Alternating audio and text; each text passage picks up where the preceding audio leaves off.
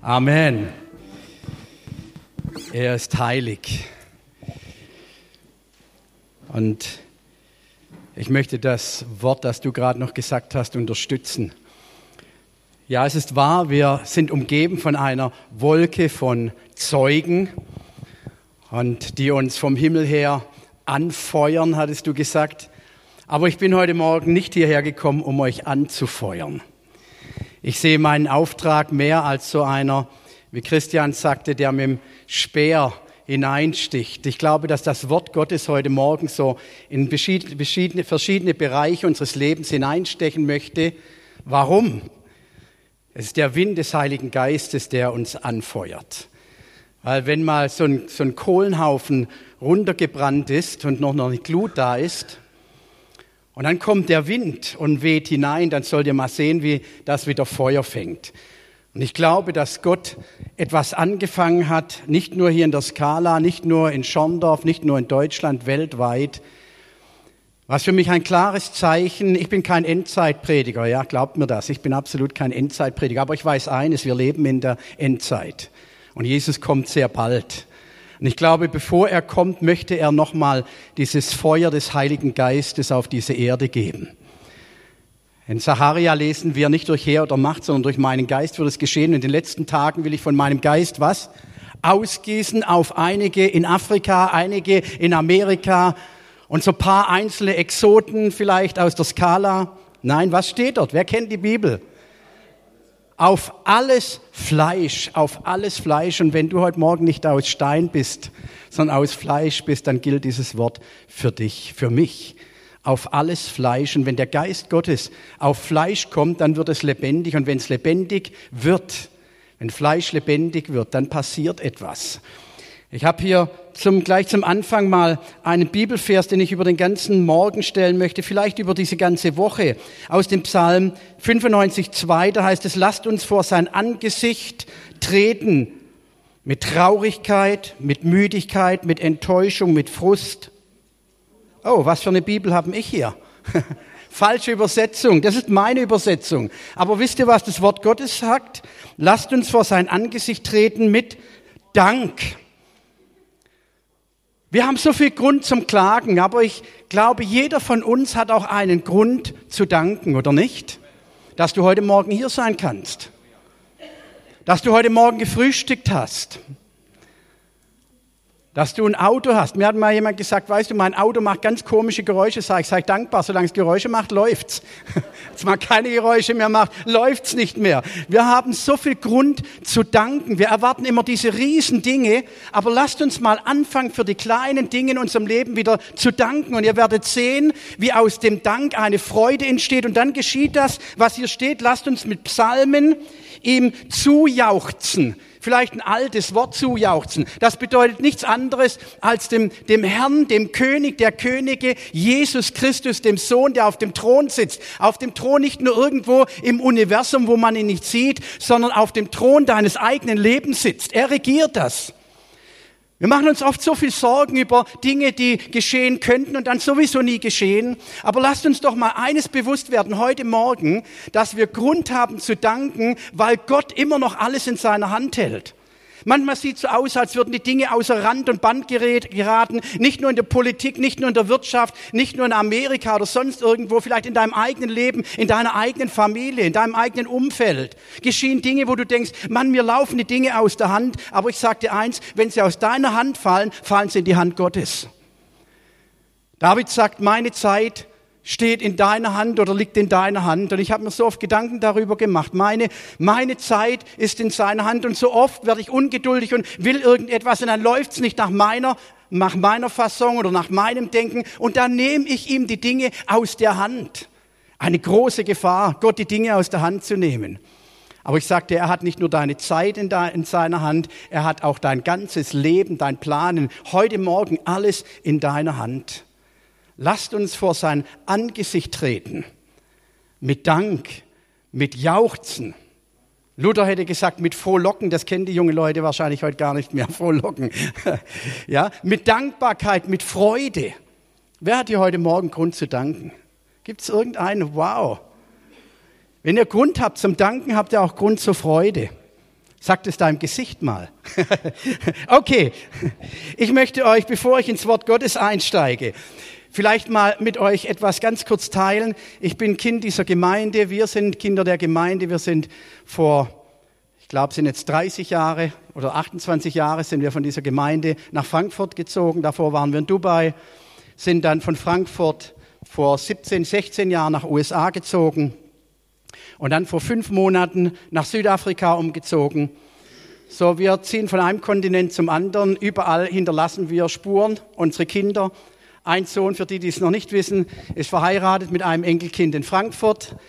Eine Tochter lebt in Liberia, eine Tochter lebt in den USA eine andere Tochter ist mit uns in Südafrika. So, wir haben überall die Kinder verstreut. Aber es hat einen Grund. Wenn wir mal in Rente gehen, dann haben wir überall, wo wir bleiben können. no, no. Ich kenne das Wort Rente nicht. Das steht nicht in der Bibel. Aber Menschen fragen mich, warum? Warum reist du so viel? Macht dir das Spaß, das Fliegen und so weiter? Nein, das ist nicht, warum ich es mache. Es macht mir nicht unbedingt Spaß. Aber es schadet auch nicht. Bis jetzt zumindest nicht.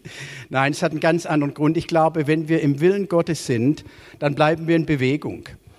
Das ist nicht ein, wir bewegen uns, weil wir uns gern bewegen, sondern wir lassen uns vom Geist Gottes dorthin führen, wo er uns haben will. Wir haben vor sechs Jahren mit dem Dienst begonnen in Nordafrika, Schwerpunkt Nordafrika, weil ich gesagt habe, es kann nicht sein, dass der Teufel sich ein Teil Afrikas für sich behält. Und Gott sprach ganz klar und deutlich zu uns.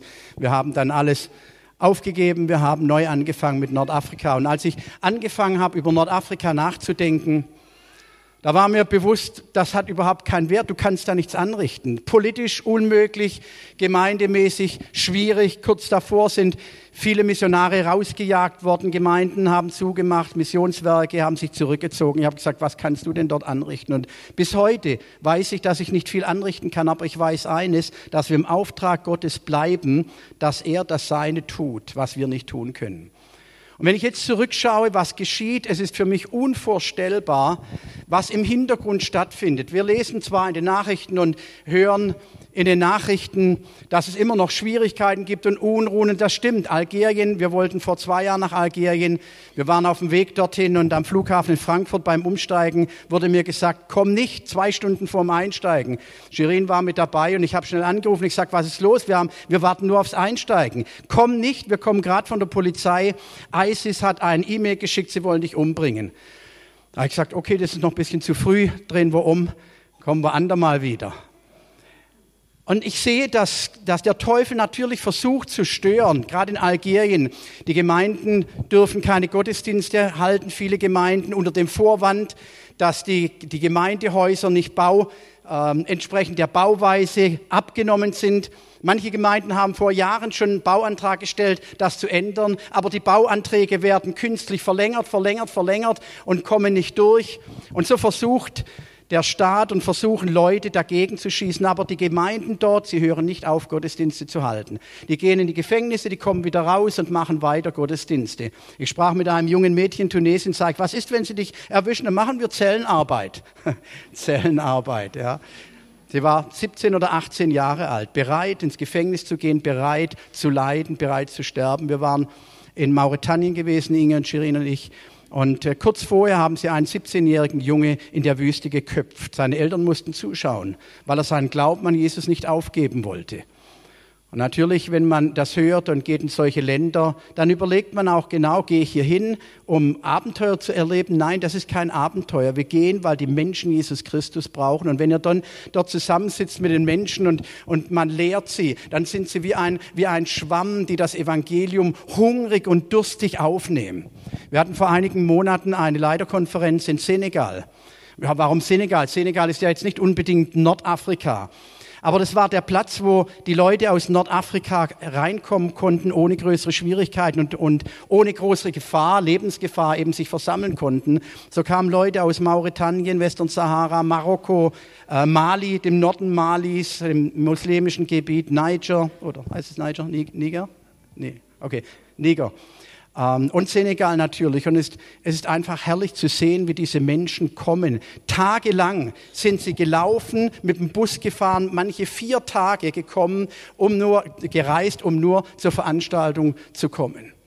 Und einer ist unterwegs abhanden gekommen, man hatte den Kontakt verloren. Dann hättet ihr mal sehen sollen, wie die Geschwister gebetet haben, dass er nicht getötet wird, dass er ankommt. Er kam dann mit einem Tag Verspätung, ich weiß nicht warum, aber er kam dann an.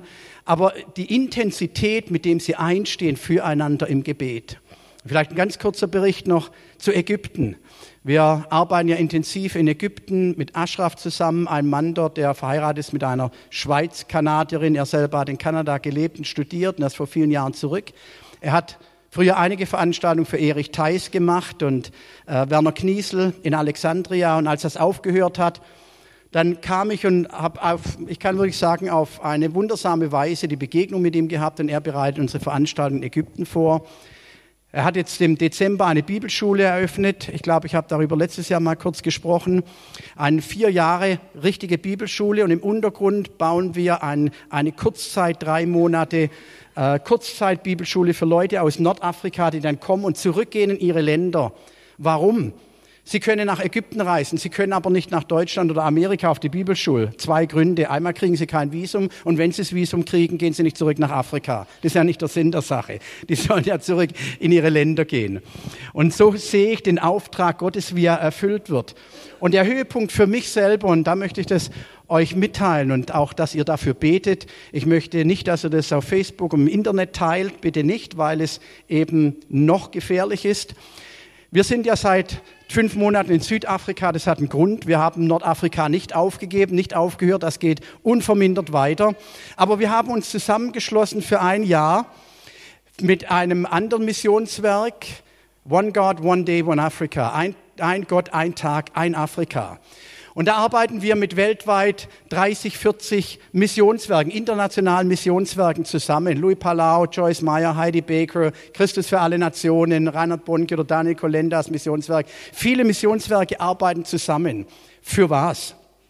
Ich war kürzlich ähm, unterwegs und dann rief mich ein Freund an, Evangelist, und er hat mir erzählt, er war in Arua in Uganda und sagt, wir hatten eine wunderbare Evangelisation, sage ich, das ist ja ganz toll.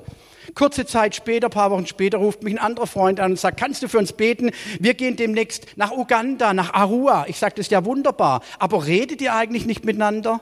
Da gibt's tausende von Städte in Afrika, die unerreicht sind, wo noch nie jemand war. Warum geht ihr alle in die gleiche Stadt? Ja, ich habe das nicht gewusst, sage ich ja. Das ist das Problem, dass ihr nicht miteinander redet. Und da sind so viele Werke in Afrika unterwegs und oftmals haben sie keinen Kontakt. Und wir wollen mit diesen Werken international zusammenarbeiten, um ein Netzwerk zu bilden, damit nächstes Jahr im Mai, das ist Pfingstwochenende, 28. bis 31. Mai, Pfingstwochenende, was für ein schöneres Wochenende gibt es für den, den Ursprung der Gemeinde Christi, werden wir in jedem Land Afrikas, 54 Länder, und ich ziehe mal die geschlossenen Länder, auf die komme ich gleich zu sprechen, ziehe ich mal ab, werden wir in jedem Land Afrikas eine Großevangelisation haben sodass wir ein Netz über ganz Afrika werfen. Jetzt werdet ihr sagen, naja, aber ein Netz mit 54 Knoten, das ist ein dünnes Netz, da fallen ja die Fische alle durch.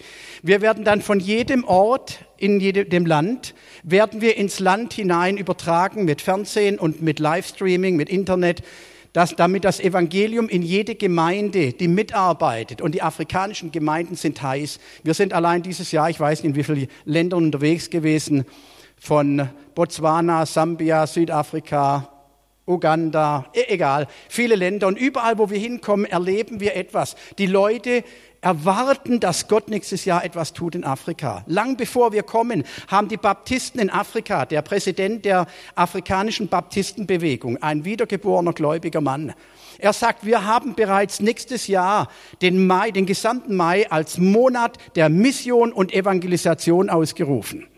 Baptisten in, in Afrika. Ich war in Nigeria, die gesamte Pfingstbewegung, Pentecostal Fellowship of Nigeria. Sie haben, wir hatten Treffen mit der Leiterschaft, mit den ganzen Bischöfen und sie sagten, wir werden den Mai als Mai, als Monat für Mission und Evangelisation nehmen.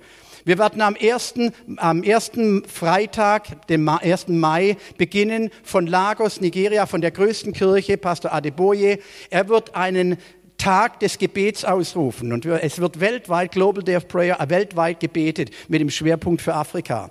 Wir werden dann 10.000 nationale Evangelisten, Afrikaner, aussenden in die Gebiete, wo kein Fernsehen, kein, Tele, äh, kein Internet und so weiter, keine Verbindung ist, raussenden, weil sie die Sprache kennen, die Kultur äh, kennen. Und jetzt kommt der Höhepunkt für mich selber. Da es viele geschlossene Länder gibt in Nordafrika, wo wir keine Veranstaltung haben können, werden wir das erste Mal in Ägypten eine rechtlich genehmigte Großevangelisation haben. Hat es nie gegeben und in einem muslimischen Land wie, wie äh, you know, Nordafrika irgendwo gab es nicht. Es gab kleine Lobpreisveranstaltungen und so weiter, aber die erste von der Regierung genehmigte Lobpreis äh, äh, Evangelisationsveranstaltung. Ich habe vorgestern die verschiedenen Bilder bekommen von unserem Mitarbeiter dort, der die, das Gebiet rausgesucht hat, das Feld rausgesucht hat, ein großes Feld, ein wunderbares Gebiet, wo wir das Evangelium verkündigen. Und dann wird am letzten Sonntag werden wir von drei Veranstaltungsorten live schalten, von Kapstadt, Kairo und Jerusalem, wo Empower 21 stattfinden wird und werden an diesen, von diesen drei Veranstaltungsorten weltweit ausstrahlen, Gebet für Afrika. Wir glauben, dass der Heilige Geist nächstes Jahr, natürlich nicht nur nächstes Jahr, ja, aber in besonderer Weise Afrika heimsuchen wird, weil ich eine Einheit unter den ganzen Denominationen und äh, Konfessionen Afrikas sehe, wie es, glaube ich, zuvor nie gegeben hat. Wir kommen zur Veranstaltung, da ist nicht die erste Frage, wo kommst du her, aus welcher Gemeinde kommst du, welche, welche Denomination hast du sondern da kommen Kinder Gottes zusammen. Sie beten zusammen für Erweckung in Afrika. Da interessiert es nicht mehr, ob man Baptist oder Methodist oder Pfingstler oder Charismatiker oder was weiß ich ist. Interessiert nicht. Und ich habe diese Szenen, dass genau dasselbe hier in Deutschland auch geschieht.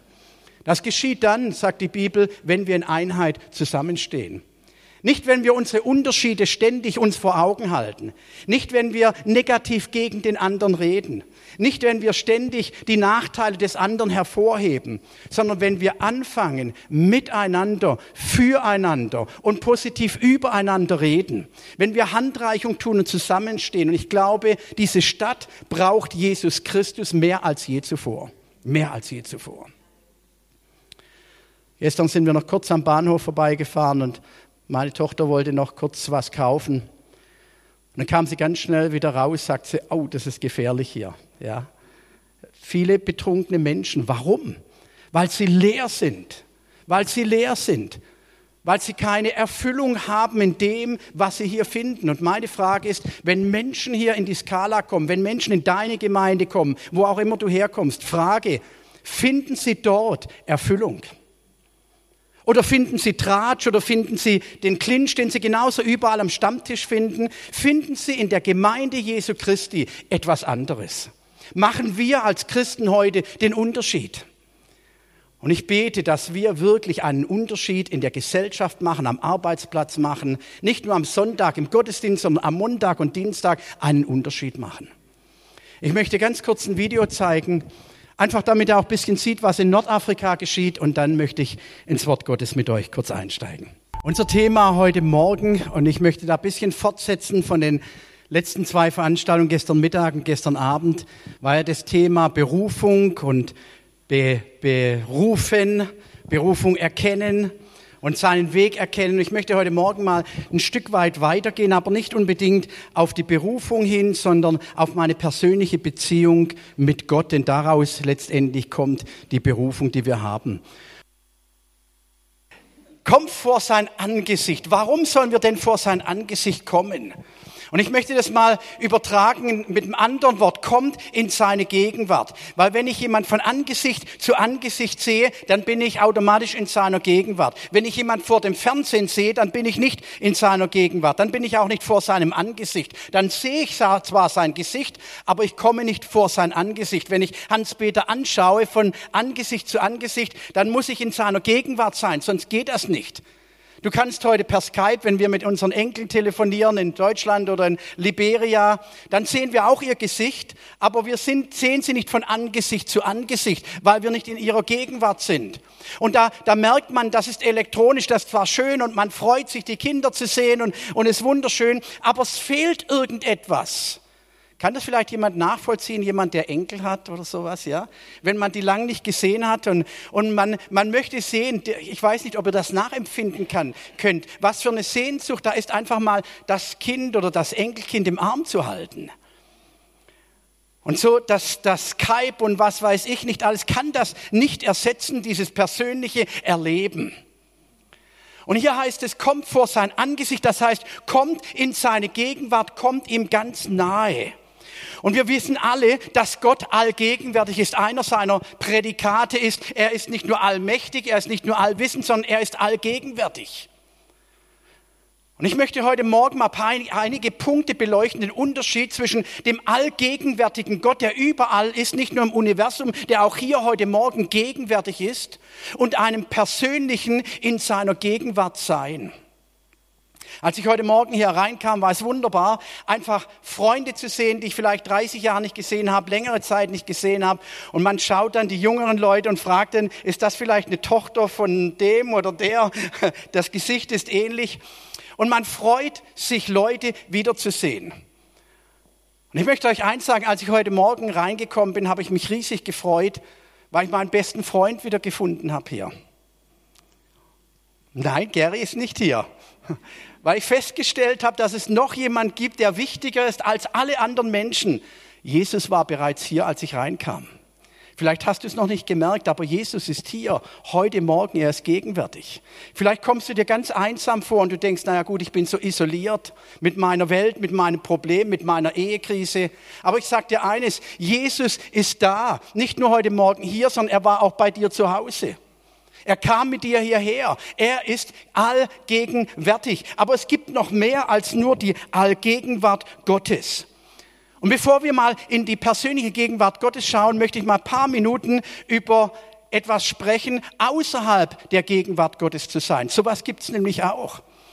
Ich möchte mal an Adam und Eva erinnern, ganz an den Anfang der Bibel zu gehen. Als Adam und Eva im Garten Eden waren, wir hatten gestern mit jemand ganz kurz darüber gesprochen, da wussten sie, sie hatten Gemeinschaft mit Gott, wie wir es uns eigentlich gar nicht vorstellen können. Jeden Tag kam Gott in der Kühle des Abends, heißt es, kam er in den Garten, um mit den Menschen Gemeinschaft zu haben. Das ist nämlich das Ur, der Urgedanke Gottes für den Menschen.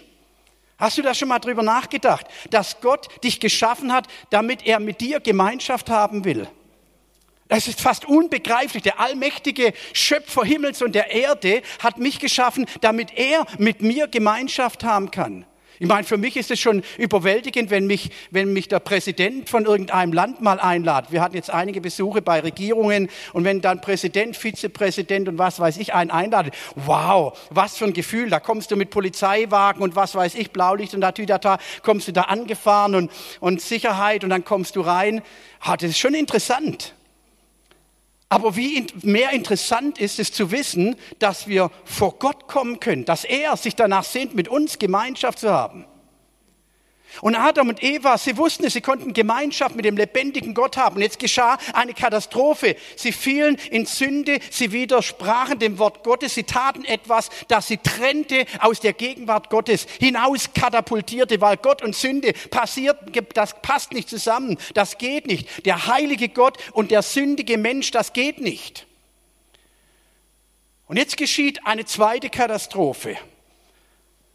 Nicht genug, dass sie gesündigt haben, aber sie hatten ja Gott gekannt. Sie wussten, dass Gott ein Vater ist, der sie liebt, der sie geschaffen hat, selber mit der Hand am Arm erschaffen hat.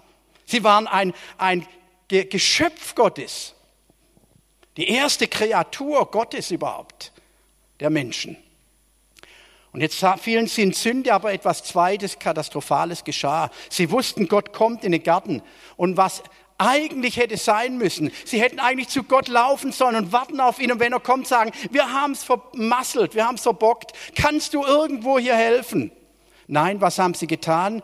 Sie haben sich versteckt. Und genau dasselbe geschieht heute Tag für Tag, wenn wir in irgendeinem Fehler hineinlaufen, wenn wir sündigen, wenn etwas schief läuft. Was sollten wir zuallererst tun? Wir sollten in seine Gegenwart kommen, denn allein in seiner Gegenwart ist Heilung, ist Vergebung. Er ist bereit, seine Arme auszustrecken für uns jeden Tag. Solange wir Atem haben, solange wir leben, haben wir die Möglichkeit, zu ihm zu kommen. Und was tun wir?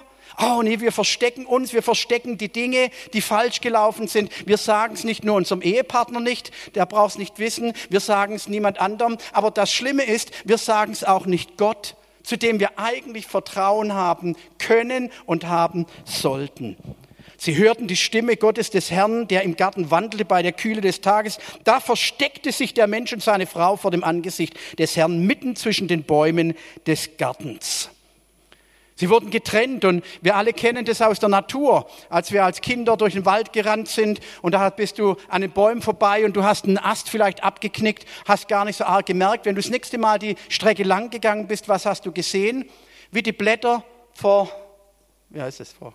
Verwelkt, verwelkt sind, wie die Früchte faulig wurden. Warum? Weil keine Verbindung mehr zwischen dem Ast und dem Baum war. Der Ast muss am Baum mit dem Baum verbunden sein, damit er lebt. Als ich vor vielen Jahren vor der Entscheidung stand, meinen Beruf an den Nagel zu hängen, in den vollzeitigen Dienst zu gehen, da betete ich und ich habe gesagt, Herr, was soll ich tun? Ich, ich möchte gern, aber ich weiß nicht, ob es richtig ist. Wo ist mein Weg und wo ist meine Berufung? Wo geht es hin? Ich hatte in Winterbach gearbeitet bei Firma Remsgold. Und abends hatten wir hier eine Veranstaltung. Ich fahre aus dem Betrieb raus, fahre die B29 lang und ich, ich sage, Herr, ich brauche irgendein Zeichen, was soll ich tun?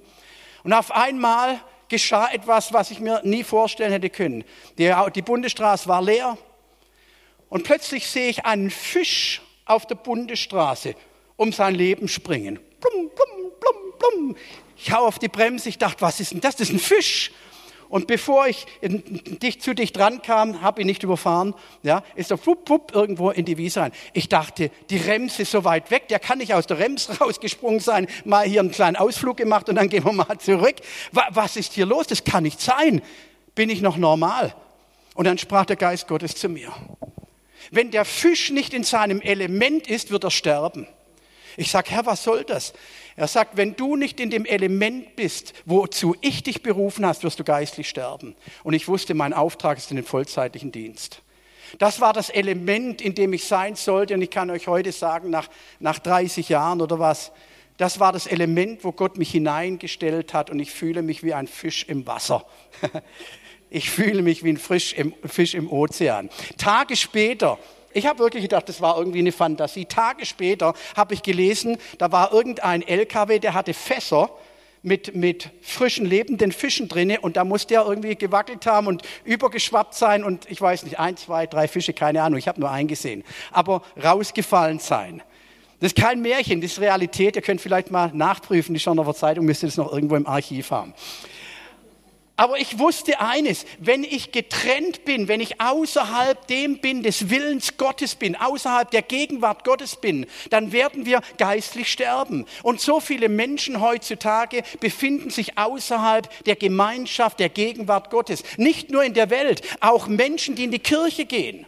Sie kommen zwar in einen Raum, aber sie sind nicht in der Gegenwart Gottes. Du magst heute Morgen in den Gottesdienst gekommen sein, in eine Kirche und trotzdem außerhalb der Gegenwart Gottes sein. Innerlich ausgetreten. Auf deinem Papier steht noch, ich bin eingetragen in die Kirche, aber innerlich bist du ausgetreten aus der Gegenwart Gottes. Ich möchte mal einen zweiten Punkt hier sagen. Wenn wir außerhalb der Gemeinschaft Gottes sind, dann werden wir Liebe vermissen, Fürsorge, Gemeinschaft und Schutz. Den Schutz, den wir in dieser Welt brauchen. Nicht nur den äußerlichen Schutz, sondern den geistlichen Schutz, die Abschirmung vor den Anläufen des Feindes. Er ist der, der uns den Schutz gibt, der uns den Halt gibt. Ich möchte zum nächsten Punkt mal hier kurz gehen. In seiner Gegenwart. Wenn wir außerhalb seiner Gegenwart sind, wissen wir, was passiert. Was passiert aber, wenn wir in seiner Gegenwart sind? Ich möchte dazu einige Schriftstellen aus 2. Mose 3 lesen. 1 bis 15. Ich lese aber nicht alles. Ich möchte hier mal nur paar Punkte zitieren. Ihr kennt die Geschichte, ich möchte Zeit sparen. Mose kommt an den brennenden Busch und plötzlich hört er eine Stimme aus dem brennenden Busch zu ihm reden. Und ich habe hier mal paar Worte deutlich markiert. Plötzlich hört er Mose, Mose. Er hat nicht gesagt Miriam, Aaron, er hat Mose angesprochen. Warum? Weil er mit Mose reden wollte. Und wenn Gott mit dir reden will, dann wird er dich ansprechen, ganz persönlich. Und ich glaube, oft will Gott uns ansprechen und wir hören weg. Wir sind zu beschäftigt. Wir haben alle anderen Dinge um uns herum. Und wir hören nicht mehr das einfache Wort Siegfried, Klaus, Maria, Jutta, wie auch immer du heißt. Und in dem Augenblick horcht er auf. Was ist da? Nicht nur, dass der Busch brennt. Jetzt spricht ihn jemand ganz persönlich an. Ich frage dich, wann hat Gott dich das letzte Mal persönlich angesprochen? Und ich bete, dass Gott dich heute Morgen, dass Jesus, der Heilige Geist, dich heute Morgen ganz persönlich anspricht. Nicht ich, sondern der Heilige Geist dich hier drinnen ganz persönlich anspricht. Das Zweite, Mose ist bereit zuzuhören. Er sagt, hier bin ich. Er sagt nicht, ich habe jetzt gerade keine Zeit. Call me later. Ruf mich später an. Ja? Wenn mich jemand anruft, dann schaue ich, wer ist denn das? Ah, kann ich jetzt gerade nicht weg? Okay, drücken wir das Telefon vielleicht weg. Wie oft haben wir Gott weggedrückt, wenn er mit uns reden will? Aber Mose, das Geheimnis war, er war bereit zuzuhören. Und ich bete, dass wir bereit sind, auf das Reden Gottes wieder einzugehen, zuzuhören. Hier bin ich. Und Gott sagt, ich bin herabgekommen, um zu retten. Da hat sich seit 5000 Jahren, 6000 Jahre nichts verändert.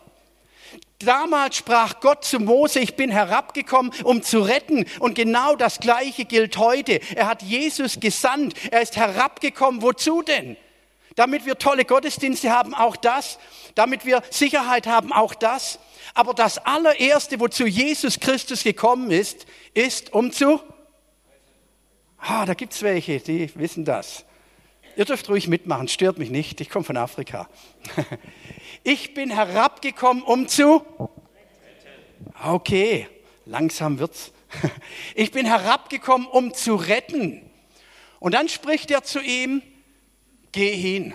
Hier spricht er eine klare Berufung aus. Auch diese Berufung hat Gott niemals zurückgenommen.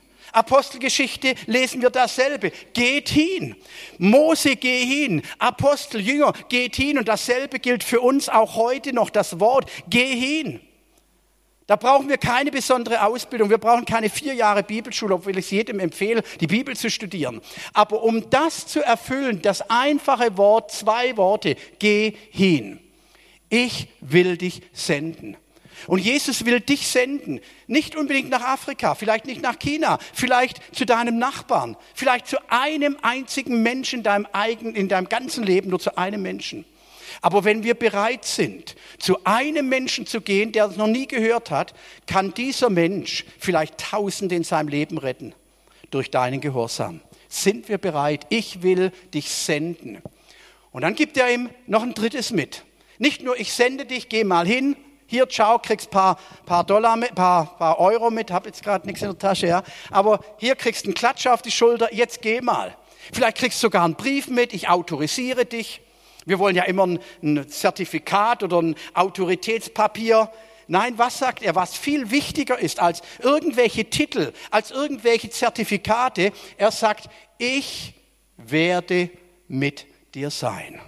Gibt es etwas Schöneres als die Zusage Gottes in seinem Leben, dass er mit uns ist? Die Bibel sagt, wenn Gott für uns ist, Amen. Wenn Gott für uns ist, wer kann dann wieder uns sein? Und wenn er sagt, wenn ich mit dir gehe, wenn er vor uns hergeht, wenn er um mich ist, wenn er hinter mir ist, wenn er über mir ist, wenn er unter mir ist, wenn er um mich herum ist, was habe ich dann zu befürchten? Er ist mein Hort, er ist mein Schutz, er ist mein alles. Er ist alles. Dies ist mein Name, ich bin der ich bin, von Ewigkeit her. Das ist meine Benennung von Generation zu Generation, das gilt bis heute. Ich bin. Er ist derselbe. Er hat sich niemals verändert. Er ist derselbe auch in deiner Situation. Auch wenn die Umstände eine ganz andere Sprache reden. Aber glaube nicht den Lügen des Teufels. Deine Umstände prüfen nicht das Wort Gottes, sondern das Wort Gottes wird deine Umstände verändern. Ich habe hier noch ein weiteres Bild, das mal ein bisschen deutlich macht, wovon ich rede. Im Alten Testament gab es das Allerheiligste, das Heiligtum. Und einmal im Jahr konnte der hohe Priester ins Heiligtum kommen. Da hatte er Zutritt in das Allerheiligste. Und er hatte eine Schnur an seinem Gewand und da war ein Glöckchen dran. Warum? Wenn er sündig war und sie wussten, er wird vor der Gegenwart, in der Gegenwart Gottes tot umfallen. Dann konnten sie ihn herausziehen, aber niemand anders durfte und konnte in das Allerheiligste gehen. Was dann geschah, als Jesus Christus am Kreuz starb, für dich und für mich, wir alle kennen das aus der Bibel. Der Vorhang zerriss in zwei Teile. Was bedeutet das?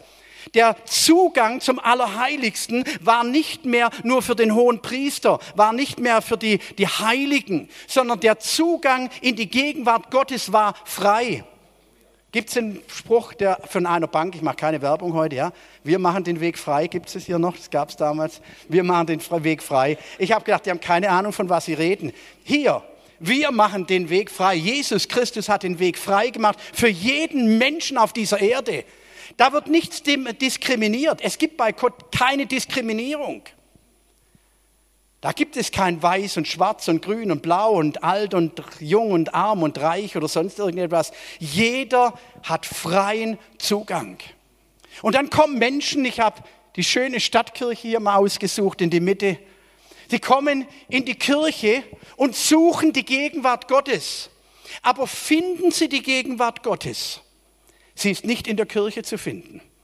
Sie ist auch nicht im Tempel zu finden. Und wenn du heute nach Israel gehst und nach Jerusalem gehst, dann magst du dort sein, im oberen Saal, wo einst zu Pfingsten der Heilige Geist fiel. Und du magst warten und warten. Du bist am richtigen Platz, aber zum falschen Zeitpunkt. 2000 Jahre zu spät. Die Gegenwart Gottes ist nicht an Raum und Zeit gebunden, sondern die Gegenwart Gottes ist dort, wo wir mit unserem Herzen hineintreten in seine Gegenwart wo wir uns ihm öffnen, das Allerheiligste. Erlaube es dem Teufel nicht, dich von der Gegenwart Gottes fernzuhalten. Erlaube es dem Teufel nicht, dich zu limitieren oder zu begrenzen. In seiner Gegenwart passiert aber noch etwas. Da ist nicht nur Rettung, wo wir hineinkommen, nicht nur Schutz, sondern da finden wir echten Frieden. In all den Stürmen, in denen wir leben, ist in der Gegenwart Gottes wirklich Ruhe und Frieden zu finden. In Johannes 8, ihr alle kennt die Geschichte der Ehebrecherin.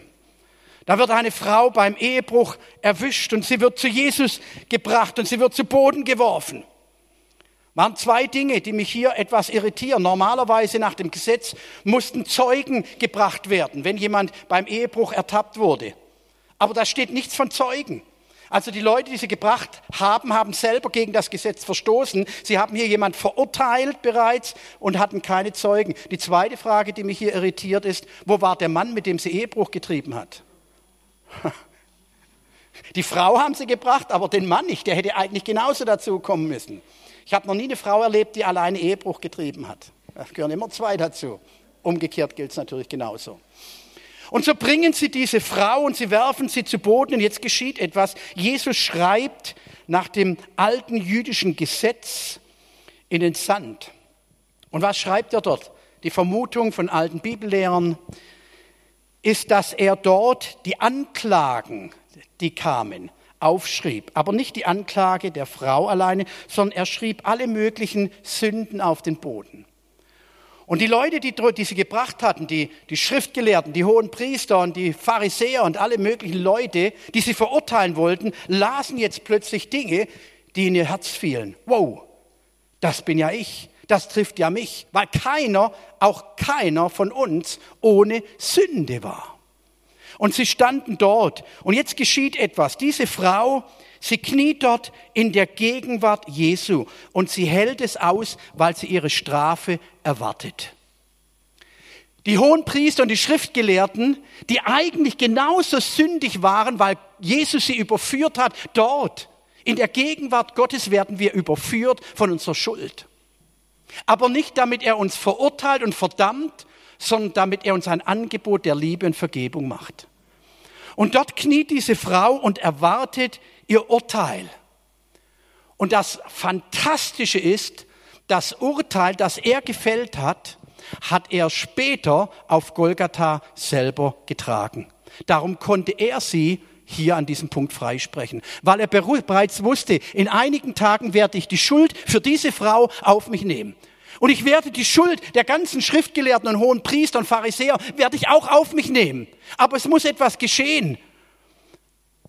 Und dann schaut er sich um und er sieht, wie einer nach dem anderen den gleichen Fehler machen wie Adam und Eva.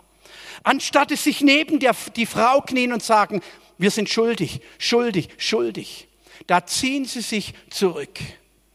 Und diese Frau, die vorher immer wieder gehört hat, schuldig, schuldig, schuldig, plötzlich hört sie etwas ganz anderes.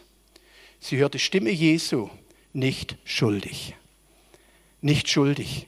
Und ich möchte es heute Morgen im Namen Jesu in euer Herz hineinrufen. Nicht schuldig.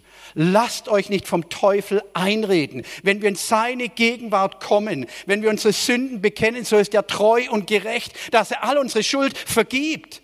Und dann hören wir ein nicht schuldig. In seiner Gegenwart dürfen wir aufstehen, erhobenen Hauptes vor ihm stehen, nicht als Knechte, nicht mehr als Schuldige. Er kam nicht auf die Erde, uns zu verdammen oder zu verurteilen, sondern er kam auf die Erde, uns zu lieben und zu vergeben. Und dann möchte ich noch ein Stück weiter gehen. Alle diese Leute hatten dieselbe Chance. Du auch und ich auch. Was machen wir damit? Im Alten Testament lesen wir von einer Stadt, eigentlich von sechs Städten. Eine davon hieß Miklat. Es waren Zufluchtsstädte, die gegründet wurden, wenn jemand getötet wurde. Beim Mord stand natürlich die Todesstrafe drauf. Aber es gab einen kleinen Unterschied zwischen jemand, der einen ermordet hat, bewusst ermordet hat, und wenn jemand aus irgendeinem unglücklichen Umstand zu Tode kam. Aber die Blutrache galt für alle gleich. Stell dir vor, ich würde deine, eins deiner Kinder oder Frau oder was töten. Ja, im Alten Testament, in manchen Ländern heute noch, da wäre es dir egal, ob das Absicht oder unabsichtlich war, da gilt die Blutrache und ich müsste getötet werden. Der ganze Clan, die ganze Familie würden mich hetzen wie die Hunde, bis sie mich gefunden haben und dann töten. Das war das Gesetz damals. Und dann ließ Gott sechs Städte erbauen oder sechs Städte benennen. Das waren sogenannte Zufluchtsstädte. Und jeder, der sich in diese Stadt flüchtete, durfte dort unbeschadet bleiben bis zur Urteilsverkündung oder bis zum, bis zum Gericht. Und dieses Bild ist ein Bild für mich der Gegenwart Jesu. Wir können in die Gegenwart Jesu hineinfliehen. Der Feind hat kein Anrecht. Der Feind, der dich versucht zu zerstören, der dich versucht zu töten der dich versucht kaputt zu machen. Er hat kein Recht. Warum? Weil wir dort hineinfliehen können in die Arme Jesu, in den Schutzraum, in die Burg, in die Stadt Gottes.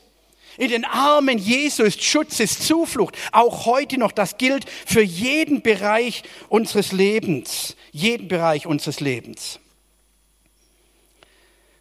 Wir können in die Gegenwart Gottes hineinkommen. Aber jetzt gibt es noch einen Schritt. Gibt noch zwei. Ich mache es aber kurz. Keine Angst. Ihr kommt zum Mittagessen. Nicht nur, dass wir in seine Gegenwart kommen, sondern jetzt kommt etwas, da fängt schon bei mir an, echt schwierig zu werden, das zu begreifen. Jetzt sagt er, dass die Gegenwart Gottes in uns hineinkommt. Wie kann denn das geschehen? Ihr alle kennt vielleicht dieses kleine, nette Kindergebet, komm in mein Herz, Herr Jesus, ja. Komm ganz hinein, lass ganz wie heißt, mach Ganzes rein, drum komm in mein Herz, Herr Jesus, ja, Kinderlied, Kindergebet. Da ist etwas ausgedrückt von dem, was Gott auch heute Morgen sagen möchte. Er sagt, komm in meine Gegenwart, aber ich möchte in deine Gegenwart kommen. Ich möchte in dein Leben hineinkommen. Jesus Christus möchte ganz in dein Leben hineinkommen, um dein Leben ganz auszufüllen, ganz zu erfüllen. Dann haben wir nämlich wirklich Erfüllung, die wir brauchen. Wir sehnen uns nach einem erfüllten Leben. Wisst ihr, wann das Leben erfüllt ist? Nicht, wenn mein Bankkonto voll ist, nicht, wenn ich 30 Tage Urlaub habe, wenn ich einen sicheren Job habe. Die Erfüllung des Lebens ist die Erfüllung mit Jesus Christus dann haben wir erfülltes Leben. Dann können die Umstände schwierig sein, widrig sein, aber mein Leben ist erfüllt durch die Gegenwart Christi. Galater 2,20. Und nicht mehr lebe ich, sondern Christus. Ha, kommt. Sondern Christus lebt in mir. Kannst du das heute Morgen wirklich sagen? Nicht mehr ich lebe, sondern Christus lebt in mir. Das heißt nicht, dass ich tot bin, sondern dass ich mein eigenes Leben aufgegeben habe. Und wenn Christus in mir lebt, dann ist wahres Leben in mir. Dann ist wirklich etwas, was ich auch gestern gesagt habe. Dann fange ich an zu leben, dann fange ich an zu wachsen, dann beginne ich mich zu erweitern und dann wird sich mein Leben multiplizieren. Ich glaube, wir brauchen ein multiplikatives Leben. Christus will, dass wir uns multiplizieren, dass wir wachsen, dass wir Frucht bringen. Gott hat den Menschen geschaffen und sagte, ihr sollt euch mehren. Das ist der Auftrag Gottes an die Menschheit und auch die, auf, der Auftrag Gottes an uns. Epheser 3, 17. Dass der Christus durch den Glauben in euren Herzen wohne.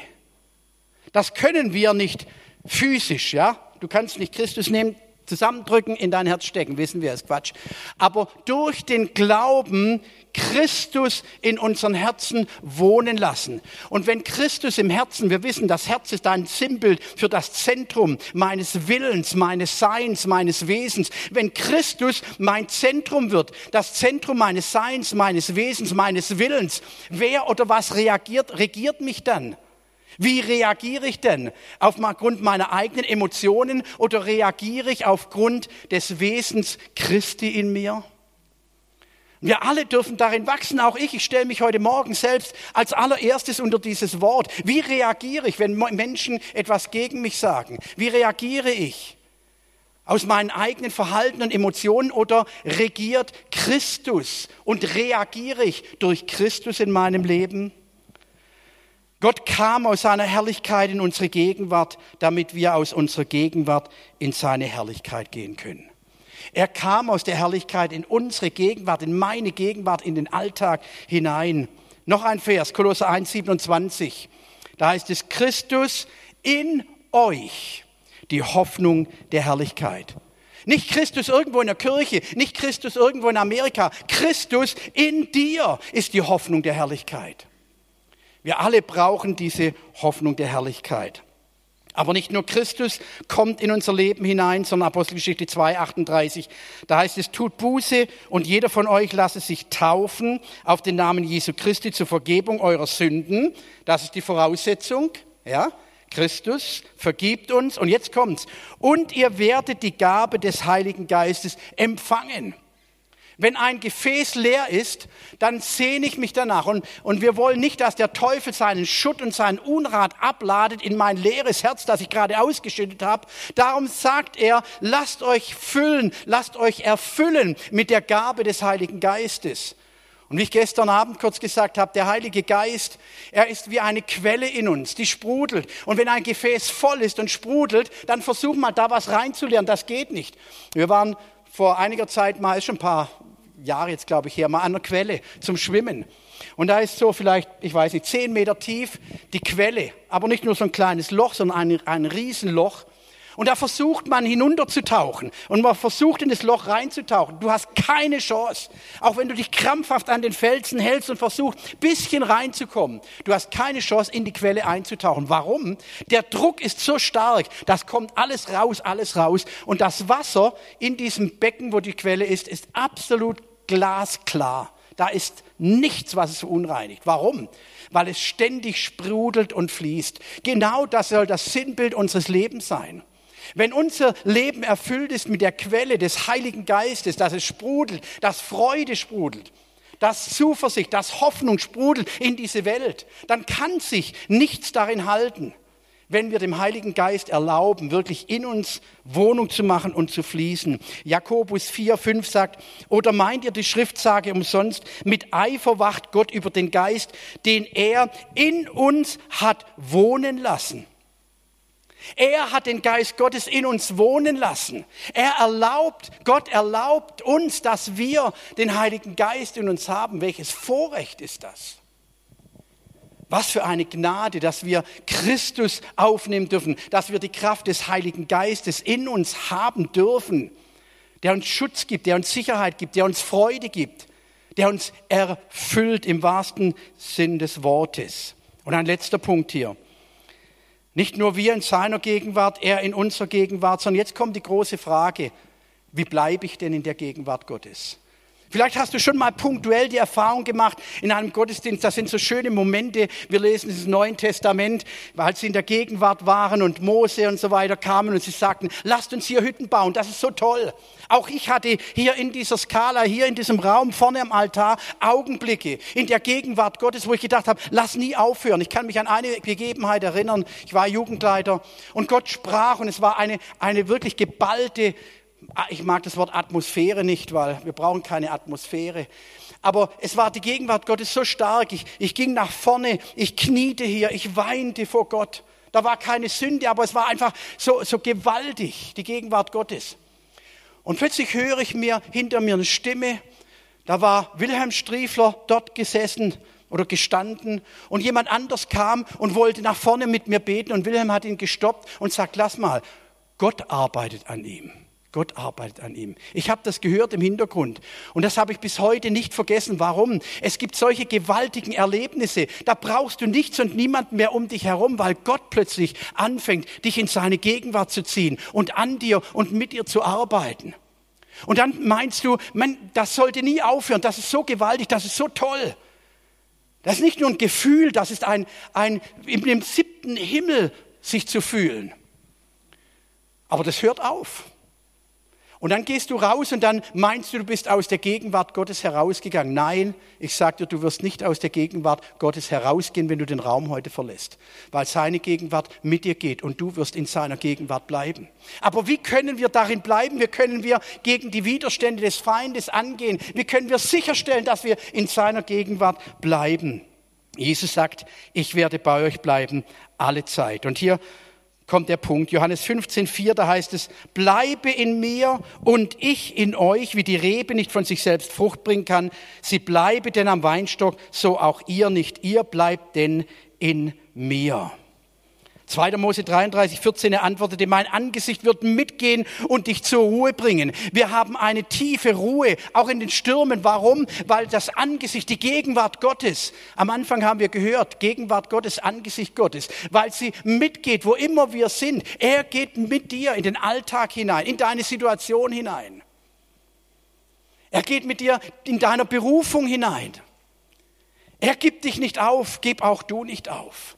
Die Gegenwart Gottes geht mit uns, wenn wir in ihm sind und er in uns. Und ich habe das jahrelang, obwohl ich gläubig bin, die Bibel lese und alles, habe ich jahrelang das nicht so richtig einordnen können. Wie kann das geschehen?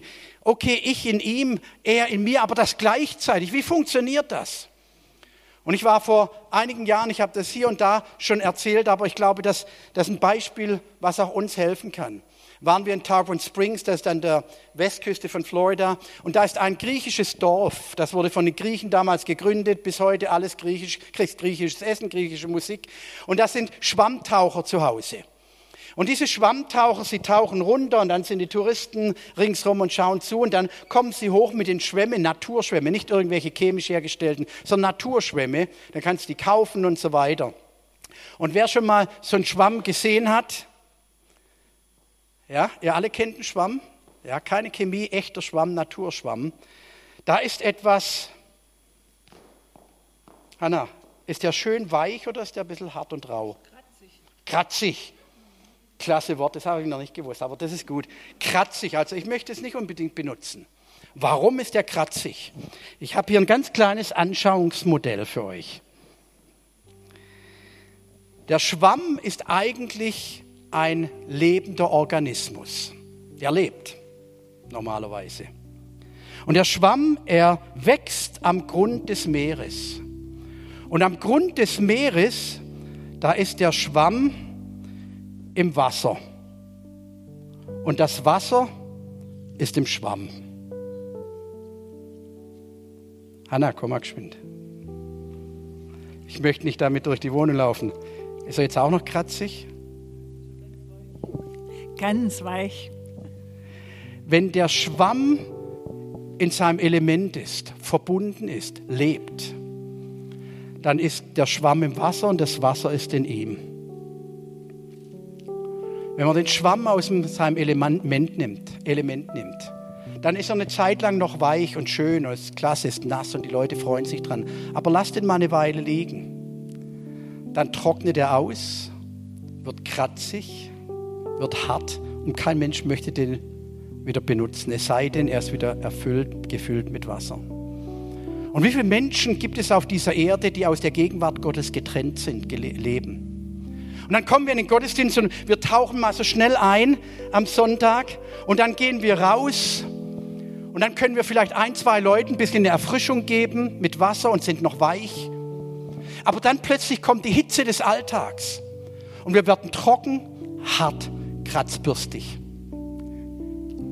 Das ist nicht, was unser Auftrag ist in dieser Welt. Wenn wir verbunden sind mit ihm, dann werden wir weich, Sanftmut. Dann werden wir frisches Wasser in uns tragen, das den Durst dieser Welt stillt. Dann werden wir denen, die hungern und dürsten nach Gerechtigkeit, denen werden wir Vergebung und Liebe und Barmherzigkeit bieten können. Wo stehe ich? Stehe ich außerhalb der Gegenwart Gottes? Oder bin ich in der Gegenwart Gottes am Sonntagmorgen? Sonntagmorgen, ich tauche mich ein in das Meer seiner Gnade. Und dann gehe ich raus und das Meer seiner Gnade bleibt in der Skala. Und am Montag, Dienstag wird es trocken und hart und kratzig. Oder bleiben wir in seiner Gegenwart im Alltag, angeschlossen an ihn und bleiben weich, barmherzig, geduldig, sanftmütig langmütig, damit die Frucht des Geistes in uns wächst. Wo stehst du heute Morgen?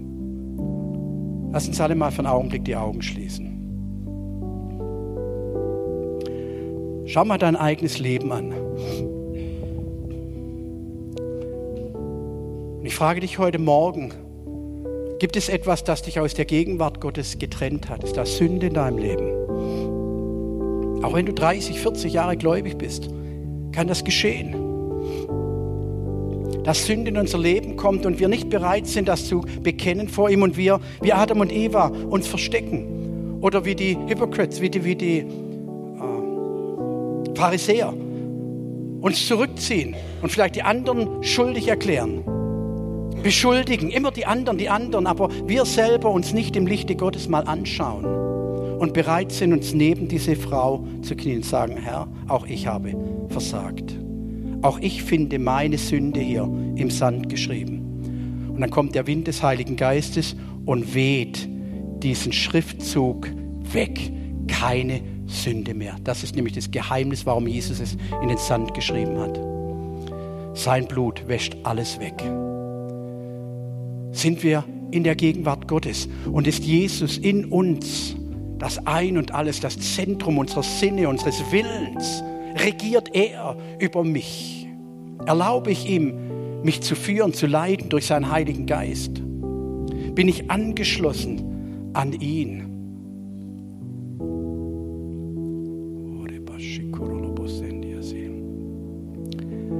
Während alle Augen geschlossen sind, möchte ich heute Morgen eine Frage stellen. Findest du dich heute Morgen außerhalb der Gegenwart Gottes?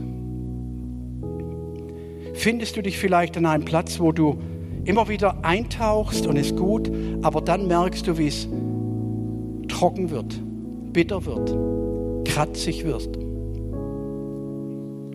Und das Wasser, das du eigentlich anderen geben möchtest, in deinem eigenen Leben fehlt. Ich möchte für dich beten, heb mal ganz kurz deine Hand. Dankeschön, so viele Hände, so viele Hände. Halleluja, Jesus. Lasst uns mal alle aufstehen. Ich habe mit dem Vers heute Morgen begonnen, Psalm 5, 92, Vers 5, 95, 2, sorry. Kommt in seine Gegenwart, kommt vor sein Angesicht. Ich möchte, dass das Lobpreisteam uns mit einem, einem Anbetungslied leitet. Und ich möchte heute Morgen, darf ich, Christian? Ja. Ich möchte hier heute Morgen einfach mal den, den Altar freigeben. Und ich möchte dir sagen, wenn du in seine Gegenwart kommen möchtest heute Morgen, natürlich machst du das innerlich. Aber ich glaube, genau wie bei einer Bekehrung, dass wir das auch vor der Welt bekennen, indem wir einen Schritt nach vorne machen, möchte ich heute Morgen einfach mal die Freiheit nehmen zu sagen, komm hier nach vorne, nicht zu mir, absolut hat mit mir nichts zu tun. Komm hier einfach mal symbolisch nach vorne, als wenn dieses das Heiligtum ist. Und der Vorhang ist zerrissen und lasst uns einfach mal hier vorne in seiner Gegenwart, in seine Gegenwart kommen. Einfach symbolisch zu zeigen, ich komme in deine Gegenwart, komm du jetzt in meine Gegenwart, komm in mein Leben hinein. Und erlaube dem Heiligen Geist mal mit dir zu reden, an dir zu arbeiten. Und plötzlich wirst du merken, wie du wie der Schwamm eintauchst in seine Gegenwart und plötzlich geschieht etwas, dass er dich wieder anschließt und Leben wieder hineinkommt, das Leben, das pulsiert, das du vielleicht vermisst hast. Ich werde nicht zwei und dreimal fragen, ich werde auch nicht drängen, aber ich möchte dich ermutigen, komm hier einfach nach vorne. Lass dich segnen, wir werden Hände auflegen, wir werden auch für die Kranken beten. Aber das geschieht in der Gegenwart Gottes, das geschieht nicht durch mich, das geschieht nicht durch irgendeinen Prediger, sondern Heil sein, Geist, Seele und Leib, Heil, Wiederherstellung, Erfüllung geschieht nur in seiner Gegenwart, nicht außerhalb seiner Gegenwart.